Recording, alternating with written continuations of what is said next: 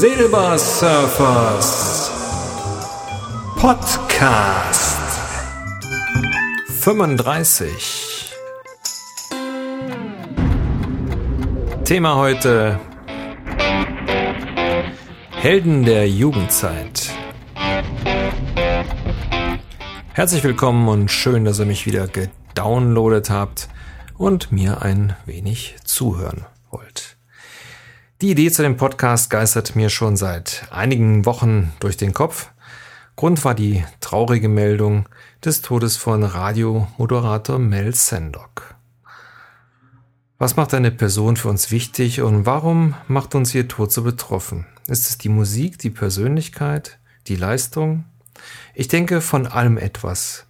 Plus die Erinnerungen und Gefühle an eine schöne Zeit, die wir damit verbinden. An meiner Erinnerung an Mel Sendok kann man das ganz gut nachvollziehen. Für alle, die mit dem Namen nichts anfangen können, Mel war in den 70er Jahren ein Radiomoderator des WDR und hatte hier die Sendung Diskothek im WDR. Wer sich ein bisschen mehr informieren möchte über Mel Sendok, dem setze ich auf die Homepage einen Link zum Normcast. Da könnt ihr euch noch weiter informieren über Mel Sendok. Ja, die 70er. Kein Internet, keine MP3s. Selbst an die CD war noch nicht zu denken, denn die gab es erst circa acht bis zehn Jahre später. Also, wenn man als Teenie die neuesten Hits haben wollte, musste man entweder viel Geld haben und sich teure Singles kaufen und natürlich über eine Stereoanlage mit Plattenspieler verfügen, oder man kaufte sich einen Plattenspieler mit Lautsprecher, ich glaube, die Dinger hießen früher Mr. Hit. Also sie klangen auf jeden Fall grauenvoll. Und wem das alles nicht möglich war, der setzte sich vors Radio und schnitt die Songs mit. Teilweise mit Mikrofon und wenn es schon etwas moderner war, gab es dann einen DIN-Anschluss, so dass nicht die ganze Familie ruhig sein musste, wenn man mal seinen Lieblingshit aufnehmen wollte. Ich erinnere mich noch ganz gut an mein erstes Radio. Ein Kasten von der Größe einer Mikrowelle von Löwe Opta. Gekauft vom Sohn unseres Nachbarn, Student und Hippie. Der hatte das Ding blau angestrichen. Funktionieren tat es natürlich trotzdem. Und das war auch das Wichtigste. Ich bekam alle Sender rein, die ich brauchte. Das optische Highlight war das sogenannte magische Auge. Die älteren Hörer mögen es vielleicht noch kennen. Damit konnte man sehen, ob der Empfang eines Senders optimal war. Aber für mich war natürlich das Wichtigste der DIN-Anschluss. So konnte ich meine grundige Kassettenrekorder direkt anschließen und aufnehmen. So saß ich jeden Mittwoch ab 19 Uhr vor dem Radio und hörte Diskothek im WDR, um die neuesten Hits zu hören und aufzunehmen. Nur wenn er Singles neu vorstellte, spielte der liebe Mel die Songs von vorne bis hinten durch, ohne reinzuquatschen. Also die einmalige Gelegenheit, eine astreine Aufnahme zu bekommen. So saß ich ab 1972 mit Kassettenrekorder bewaffnet vor dem Radio und wurde groß mit Gruppen wie Sweet Slate, Deep Purple, Led Zeppelin, The Who, Susie Quattro, Elton John, Mudd, Sailor, den Rubettes, Elvin Stardust und vielen, vielen anderen. Ja, zu dieser Zeit war die Hitparade ziemlich rockig, was meinen Musikgeschmack natürlich prägte. Mit Einzug der Discowelle verabschiedete ich mich von Mel und der Diskothek im WDR und ging meinen eigenen Weg. Aber an die schönen Zeiten, vor dem Radio mit Mel Sendok erinnere ich mich immer wieder gerne. Deswegen von hier aus nochmal ein Danke. Wo wir gerade von Musikgruppen der 70er Jahre sprechen, glaubt's oder nicht, meine Lieblingsband waren damals Sweet. Die fand ich stark. Und das war auch mein erstes Live-Konzert. Sowas vergisst man natürlich nie. 14.05.1976, The Sweet live in der Kölner Sporthalle. Ja, von wegen Glamrock.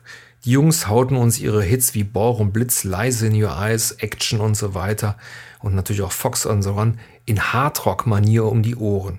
Und die Lautstärke war auch dementsprechend. Es gab auch Stücke von den LPs, die man nicht so gut kannte, unter anderem auch ein Stück mit dem Titel If We Don't Fuck You, Then Someone Else Will. Heutzutage hätte man die Show wahrscheinlich wegen Jugendschutz verboten, weil zum Beispiel am Anfang der Show links und rechts war neben der Bühne riesige Leinwände aufgebaut, auf denen Filme projiziert wurden. Und man projizierte dann am Anfang der Show einen Countdown, den also den Beginn der Show runterzählen sollte. Und das hat man so gemacht, indem man immer eine Zahl angegeben hat, 10 und dann ein Bild. Und diese Bilder waren alles Phallus-Symbole. Ja, also 10, eine Banane, 9, ein riesiger Kussmund, 8 und so weiter. Also das sind so Sachen ganz schön heiß. Also ich denke mal, die meisten von den Teenies haben es gar nicht richtig mitbekommen. Aber damals war das auch alles egal. Hauptsache, das Mobiliar blieb ganz. Besonders erinnern äh, tue ich mich da auch noch an das Schlagzeugsolo von Mick Tucker. Der ist leider 2002 an Leukämie gestorben. Einer der ja, talentiertesten Leute äh, zur damaligen Zeit. Der trommelte tatsächlich zweimal gegen sich selber. Man hatte also praktisch äh, diese Projektion gemacht und dann trommelte er auf einer Leinwand projiziert, auf der zweiten Leinwand projiziert und live trommelte er das, was er auf den beiden Leinwänden machte, dann zusammen. Also war optisch wirklich ein Hit, muss man ganz klar sagen. Hat mich also damals mächtig beeindruckt und äh, ich weiß, dass Cosi Paul das paar Jahre später in ähnlicher Manier auch nochmal gemacht hat. Also, naja. Ja, der Sänger Brain Connelly Meiner Meinung nach das schwächste Glied der Band stieg 1979 aus, konnte sich aber nie mehr richtig im Rockbusiness etablieren und äh, ja, Alkoholprobleme taten dann sein das meiste da noch dazu und äh, so äh, starb er verarmt 1997. Das ging also auch durch die Presse und durchs Fernsehen, also tragische Geschichte. Der Gitarrist Andy Scott tourt heute noch unter dem Namen Sweet mit neuen Mitstreitern und begeistert Fans bei Classic Rock Festivals. Also wer da mal Interesse hat, immer mal gucken. Also die touren wirklich noch und äh, die sind wirklich klasse. Naja. So, das war ein kleiner Ausflug in meine Zeit als Teenie.